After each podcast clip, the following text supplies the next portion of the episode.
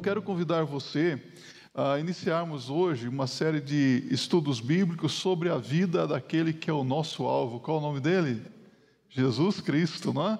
E eu vou começar uh, estudando com vocês a genealogia de Jesus. Eu sei que nós já estudamos muito sobre genealogia, não? Uh, os evangelhos falam da genealogia de Jesus, e talvez você saiba muito já sobre a genealogia de Jesus. Mas hoje vamos nos debruçar humildemente sobre a palavra de Deus e aprender um pouco mais. Convido você a abrir a sua Bíblia no Evangelho de Mateus, capítulo 1, versos de 1 a 17. Você pode se colocar em pé e acompanhar a leitura da palavra de Deus? Evangelho de Mateus, capítulo 1, versos de 1 a 17. Uma das coisas mais lindas da Bíblia é que a Bíblia ela não esconde falha, erro e pecado de ninguém. Você já observou isso? É para nos mostrar que o nosso Deus sabe de todas as coisas e que tem jeito para qualquer um, para qualquer pessoa. O nosso Deus é o Deus que perdoa, é o Deus que restaura. Tenha isso em mente. Amém? Livro da genealogia de Jesus Cristo, filho de Davi, filho de Abraão. Abraão gerou a Isaac, Isaac a Jacó, Jacó a Judá e a seus irmãos. Judá gerou de Tamar a Pérez e a Zerá, Pérez gerou a Esron, Esron a Arão, Arão gerou a Minadab, a Minadab a Naasson, Naasson a Salmão, Salmão gerou de Raabe a Boaz, este de Ruth gerou a Obed e Obed a Jessé.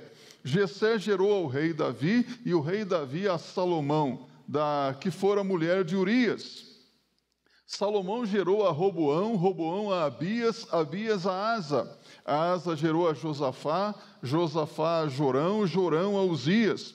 Uzias gerou a Jotão, Jotão a Acás, Acás a Ezequias. Ezequias gerou a Manassés, Manassés a Amon, Amon a Josias. Josias gerou as Jeconias e a seus irmãos no tempo do exílio na Babilônia. Depois do exílio na Babilônia, Jeconias gerou a Salatiel e Salatiel a Zorobabel. Zorobabel gerou a Abiúde, Abiúde a Eliaquim, Eliaquim a Azor, e Azor gerou a Sadoc, Sadoc a Aquim, Aquim a Eliúde. Eliúde gerou a Eleazar, Eleazar a Matã, Matã a Jacó, e Jacó gerou a José, marido de Maria, da qual nasceu Jesus, que se chama o Cristo. De sorte que todas as gerações, desde Abraão até Davi, são 14. Desde Davi até o exílio na Babilônia, 14. E desde o exílio na Babilônia até Cristo, 14. Deus abençoe a Sua palavra lida em nossos corações. Podem se assentar? As genealogias provavelmente são os textos mais desprezados de toda a Bíblia. Muitos não entendem a razão porque temos as genealogias nas páginas das Escrituras Sagradas. Agora mesmo nós acabamos de ler uma lista árida de nomes. Aí você vai para o Antigo Testamento, você encontra nomes os mais interessantes possíveis, não é mesmo? E alguns colocam o nome de seu filho, da sua filha, é, dando-lhe um nome que encontrou no, no Antigo Testamento. Às vezes você encontra alguém chamado Razalel Puni, Querem Apuk, Tilglat Pilneser. Nossa, você já pensou se você chamasse Tilglat Pilneser? Cada nome, né? Aminadab. Conhece algum, algum Aminadab? Eila aqui conosco nesta noite. Aminadab, nome de homem na Bíblia.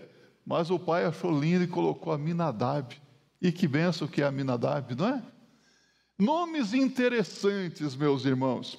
Mas que contribuições eles poderiam trazer para a nossa vida espiritual, para a nossa vida cristã?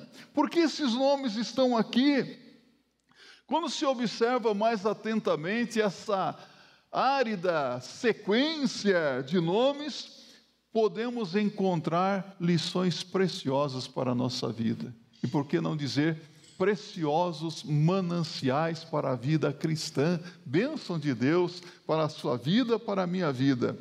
A genealogia é a ciência que estuda a origem, a evolução e a disseminação das famílias e respectivos sobrenomes, apelidos, e tem como objetivo desvendar as origens das pessoas e das famílias por intermédio de um levantamento sistemático é, do seu sobrenome, do seu apelido, o local, local da sua origem, onde nasceram, onde viveram, as suas relações interpessoais. Por exemplo, qual é o seu sobrenome?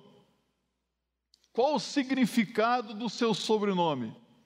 Alguns anos atrás, em 2010, quando eu estava fazendo o mestrado em ciência das religiões, eu tive um, um professor, um doutor em ciência das religiões, um português, e o nome dele era Paulo Melancia.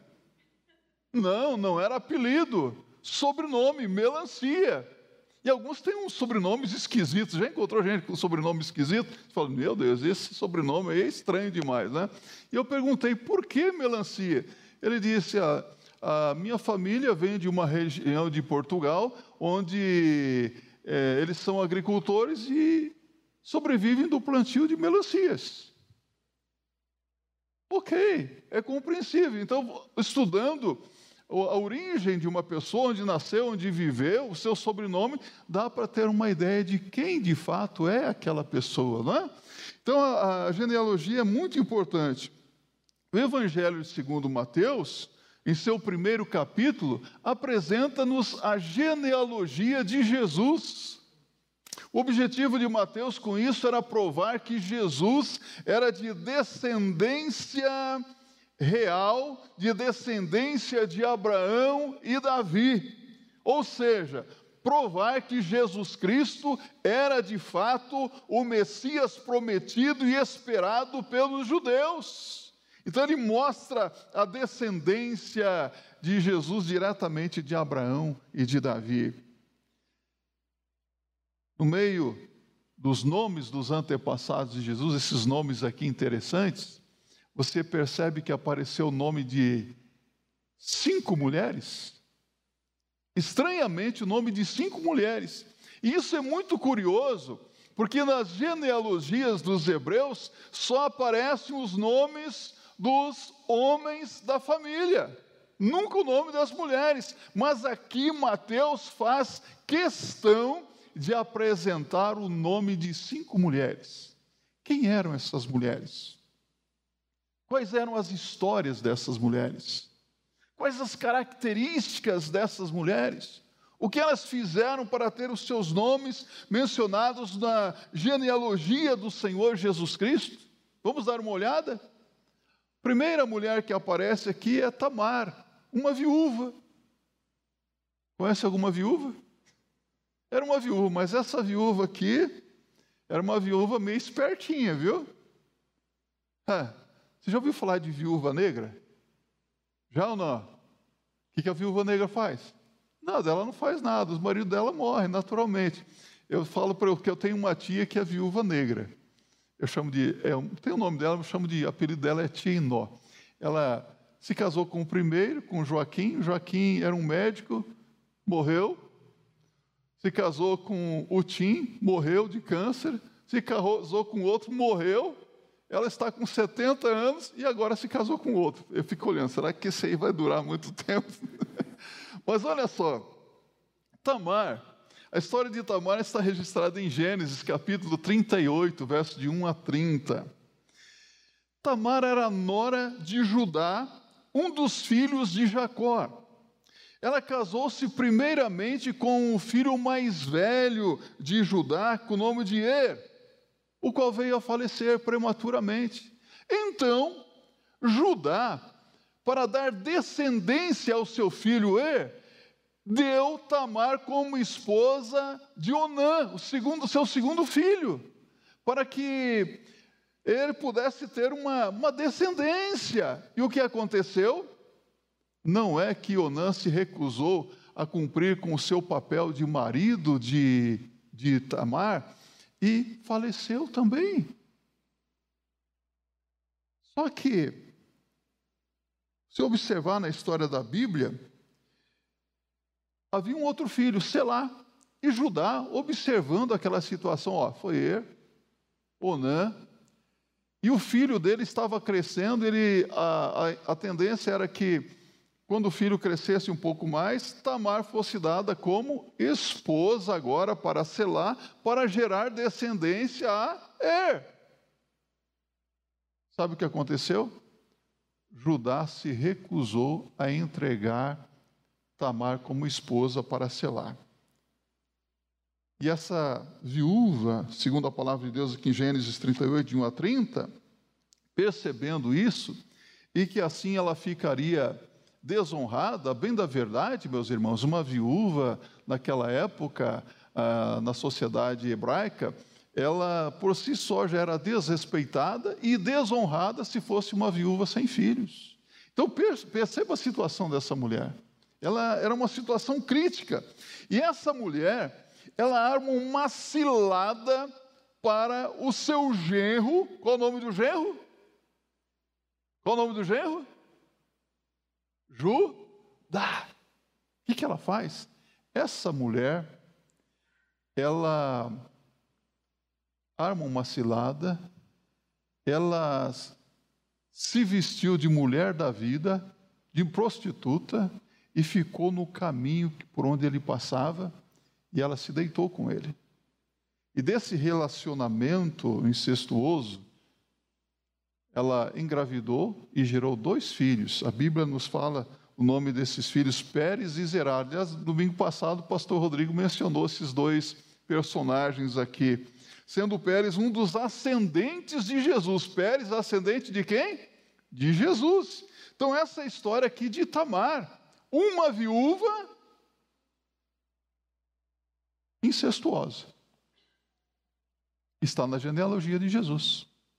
Outra mulher que aparece aqui é Raabe. A história de Raabe está registrada em Josué, pode ir Josué capítulo 2, versos de 1 a 21, e também Josué capítulo 6, versos 22 a 25. Quem era Raabe? Raabe era uma prostituta sacerdotal, vamos colocar assim, não é? E quando os espias de Israel estavam sondando a terra, estavam observando ali a cidade de Jericó, porque o exército hebreu estava para conquistar Jericó, esses homens foram descobertos e Raabe ajudou esses homens na fuga. E esses homens prometeram a Raabe que quando Jericó fosse conquistada, ela e toda a sua família seria livrada de toda e qualquer situação ali de, de morte, de violência, vamos assim dizer. Ela teria que colocar um, como sinal um fio de escarlate, fiozinho vermelho, e com isso se livrou. E quando Israel conquista a cidade de Jericó, os, cujos muros caíram, nos diz a palavra de Deus, ah, Raabe e toda a sua família foi levada para morar com os hebreus. Rabi, agora no meio do povo de Deus, conheceu Salmão. E olha o que acontece aqui. Raabe casou-se com Salmão e gerou um filho, um filho chamado Boaz, um dos ascendentes de Jesus. Boaz. Essa é a história de quem? De Raabe. O que essa mulher tinha de especial para estar na descendência de Jesus? Na genealogia de Jesus? O que que Tamar tinha de especial para fazer parte da genealogia de Jesus? Gerar Pérez? Agora, nós temos aqui a terceira mulher, Ruth, uma viúva também. Uma viúva gentílica, ou seja, ela não era membro do povo de Deus, e quem não era membro do povo de Deus era considerado um zero à esquerda, podemos colocar assim. A história de Ruth ela está registrada no livro que leva o seu próprio nome, o livro de Ruth. Aí. Já leu o livro de Ruth? É um lindo livro. Né? Ruth era uma viúva moabita, nora de Noemi, e aconteceu que Noemi ficou viúva e os dois filhos de Noemi também faleceram. Ruth era casada com um dos filhos e a outra nora também ficou viúva. Então Ruth, estando sozinha em Moabe, ela toma uma decisão de voltar para Belém, onde estavam seus parentes. E Ruth toma uma decisão de acompanhar Noemi. O que Ruth diz para a sua nora é algo muito lindo. Ele diz: O teu povo é o meu povo, o teu Deus é o meu Deus. Ruth acompanha Noemi até Belém. E lá em Belém, de acordo com a, que a palavra de Deus nos diz no livro de Ruth, ela conheceu Boaz. Boaz era parente do seu falecido marido. E depois de alguns acontecimentos, Boaz decide se casar com Ruth. E ele então se torna o remidor de Ruth, resgata Ruth da sua uh, viuvez sem filhos, e ele lhe dá então um filho, e esse filho se chama Obed. Obed, um dos ascendentes de Jesus. Compreende isso? Isso aparece Obed aqui. Essa é história de Ruth. Vamos para outra mulher aqui. Batseba. Já ouviu falar de Batseba? A história de Batseba está em 2 Samuel, capítulo 11, verso de 1 a 25 também o 1 a 12, verso 25 também. Davi era rei de Israel. E quando, como vocês conhecem bem a história que está aqui, eu vou parafrasear para vocês. É, Davi, como rei, ao invés de ir para a guerra contra os filisteus, junto com o povo de Deus, o que, que Davi fez? Ficou no castelo. E do terraço do seu castelo, do seu palácio real, ele então observa uma mulher que estava tomando banho. Era uma mulher muito bonita. E Davi não teve dúvida. Mandou trazer aquela mulher e ele se deitou com aquela mulher. Davi era rei, né? Ele podia tudo. Podia tudo. o que aconteceu? Batseba engravidou, mandou avisar o rei, e o rei, para não causar escândalo, pensou e elaborou um plano. Primeiro plano, não deu certo, mandou trazer Urias, o marido de Batseba, para ficar com ela, o seu fiel soldado que estava lutando por ele. Traz Urias para ficar com a esposa lá, né? Vai que, né? E esse filho aí vai aparecer filho de Urias. Só que não deu certo.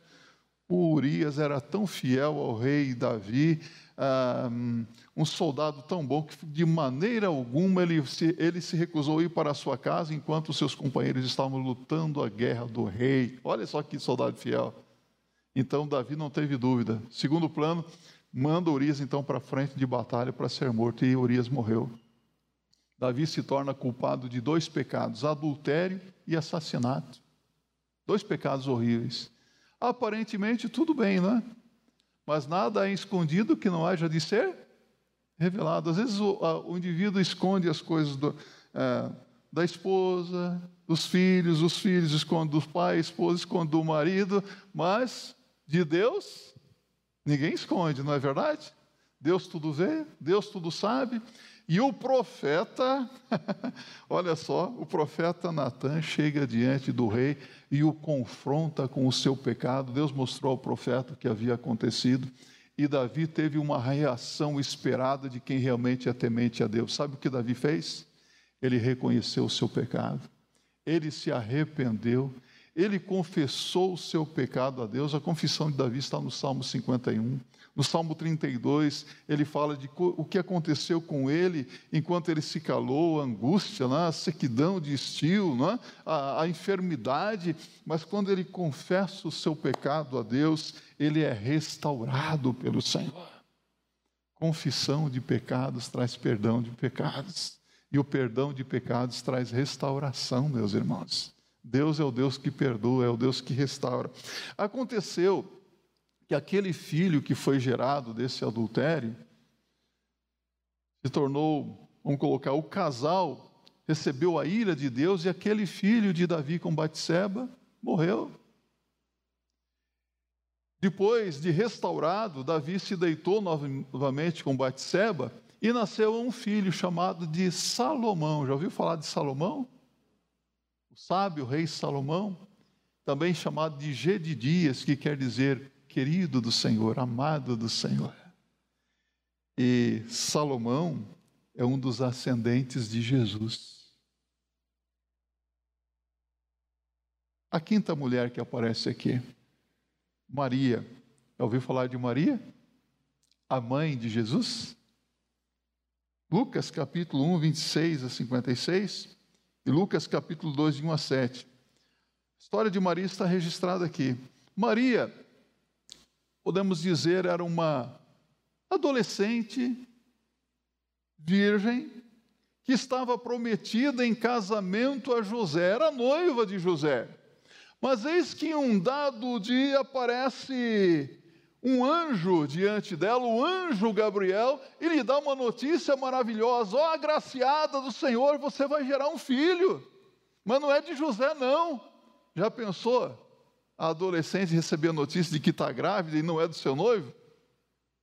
Ah, notícia boa para nós, não é? Olha o que acontece aqui. O filho que estaria no ventre de Maria seria gerado pelo Espírito Santo, pela ação do Espírito Santo de Deus, sem a participação de homem algum. Maria fica muito alegre com essa notícia que ela exclama aqui no verso 46 e 47 de Lucas capítulo 1: Minha alma engrandece ao Senhor e o meu espírito se alegra em Deus, meu Salvador. Opa!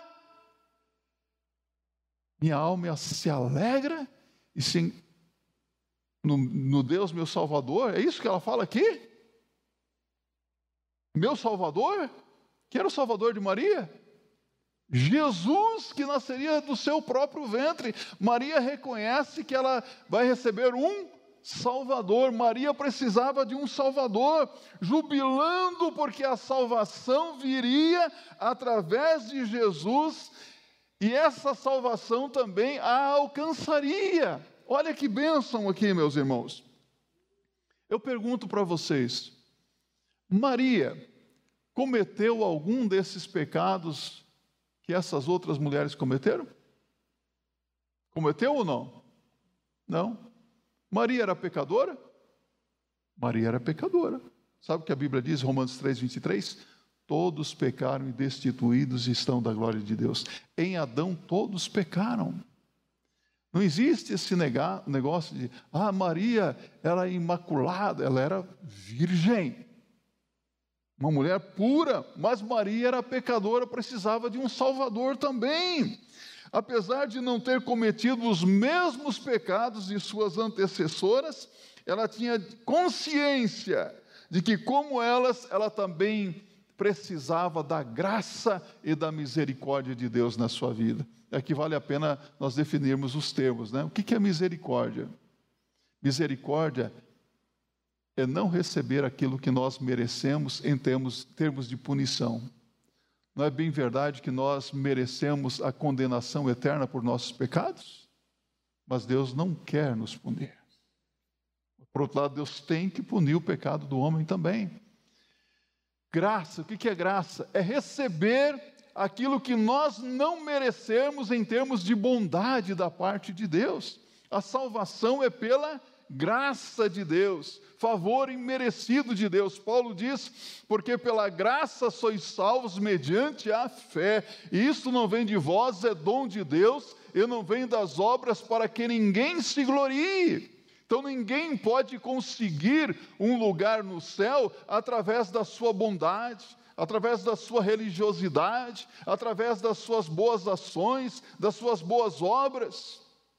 Se alguém conseguir um dia chegar no céu por aquilo que é, por aquilo que faz, vai chegar no céu e vai dizer assim: Eu estou aqui porque eu fui um bom homem, porque eu fui honesto, porque eu fui trabalhador, porque eu guardei os dez mandamentos, porque eu ajudei os necessitados, porque eu nunca matei, eu nunca roubei, eu nunca me prostituí.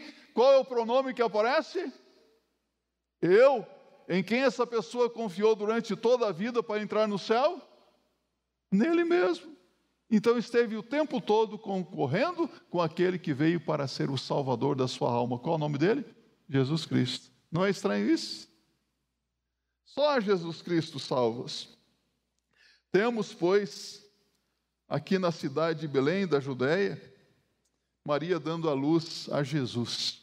Essa é a história de Maria, uma pecadora que foi escolhida por Deus para dar a luz a Jesus, o Salvador do mundo. Observe aqui as características dessas mulheres citadas na genealogia de Jesus: viuvez, estado civil desprezado, inferiorizado na sociedade israelita, ainda mais quando a mulher não tinha filhos, incesto, uma relação sexual pecaminosa e ilícita pela lei de Moisés, conforme Levítico 18:15, e ainda mais num contexto de prostituição. O que é a prostituição? No, no caso aqui, enquanto meio de subsistência, o que não agrada a Deus. Deus não se agrada da prostituição.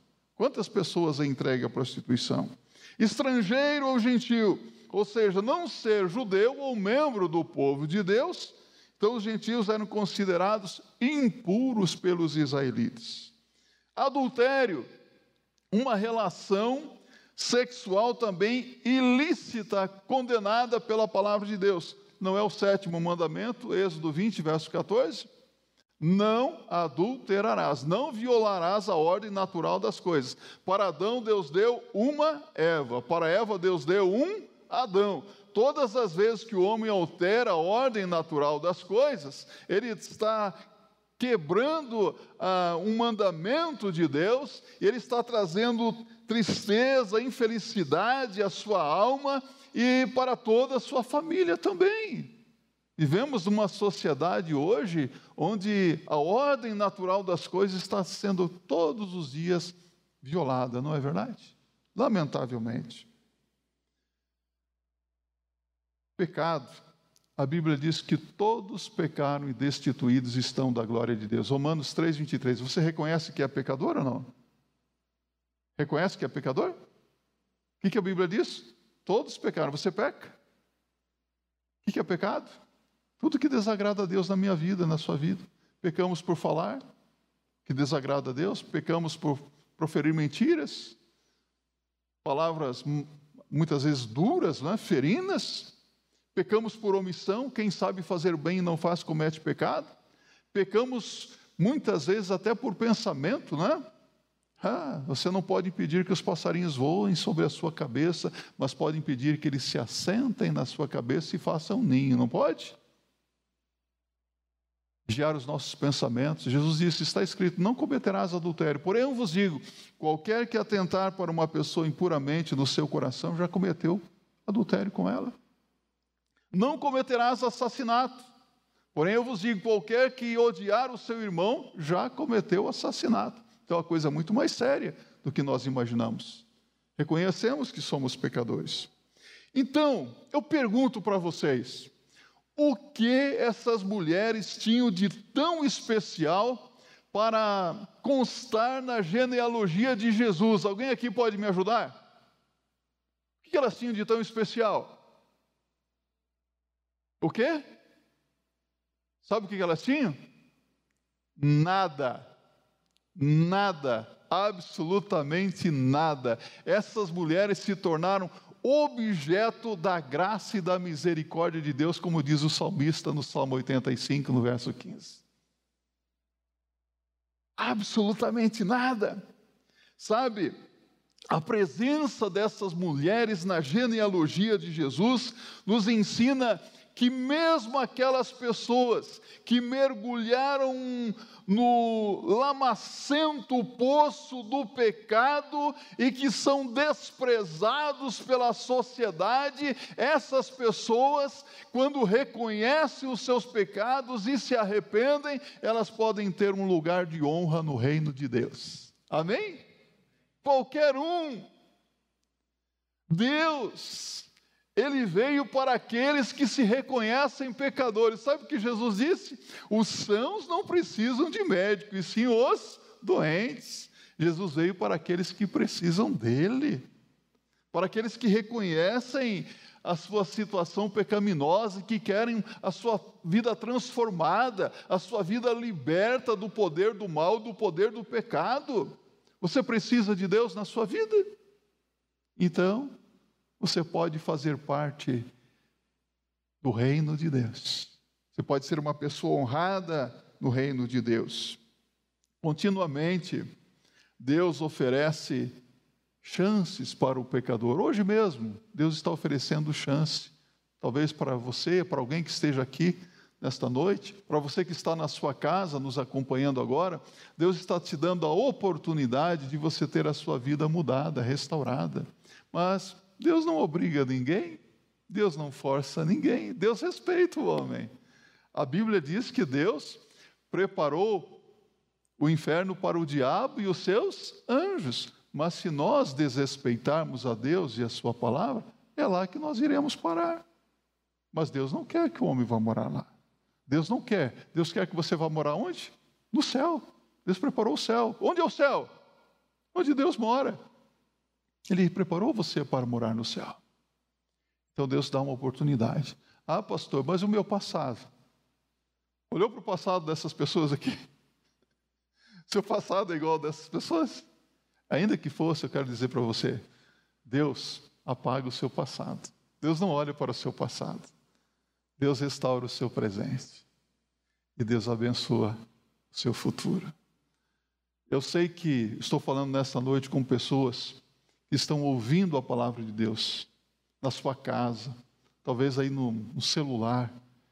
Talvez você que está aqui nesta noite precise de uma restauração de Deus restauração de Deus na sua vida, na sua alma, restauração de Deus no seu lar, talvez no seu trabalho. E Deus quer restaurar hoje a sua vida e abençoar o seu futuro. Mas a pergunta é: você quer? O que eu preciso fazer para isso? Você precisa reconhecer que é pecador, se arrepender dos seus pecados, confessar os seus pecados a Deus que é rico em perdoar e aceitar pela fé a Jesus Cristo como teu único e suficiente Senhor e Salvador pessoal. A Bíblia diz: crê no Senhor Jesus Cristo e será salvo tu e toda a tua casa. Atos 16, 31. Não foi o que aconteceu com Rabi? Ela e toda a família dela foi salva porque ela creu em Deus. Ela não queria mais aqueles deuses falsos, pagãos, ela queria o Deus verdadeiro. Deus tem um plano na sua vida. E se você já é salvo, não pense que um dia você vai entrar no céu por causa do, da sua bondade, das suas ações, dos seus méritos. Você só vai entrar, você só vai passar pelos, mans, pelos portões das mansões celestiais por confiar na graça e na misericórdia de Deus, por crer em Jesus como teu Senhor e Salvador pessoal. Que assim seja, para a glória de Deus. Amém?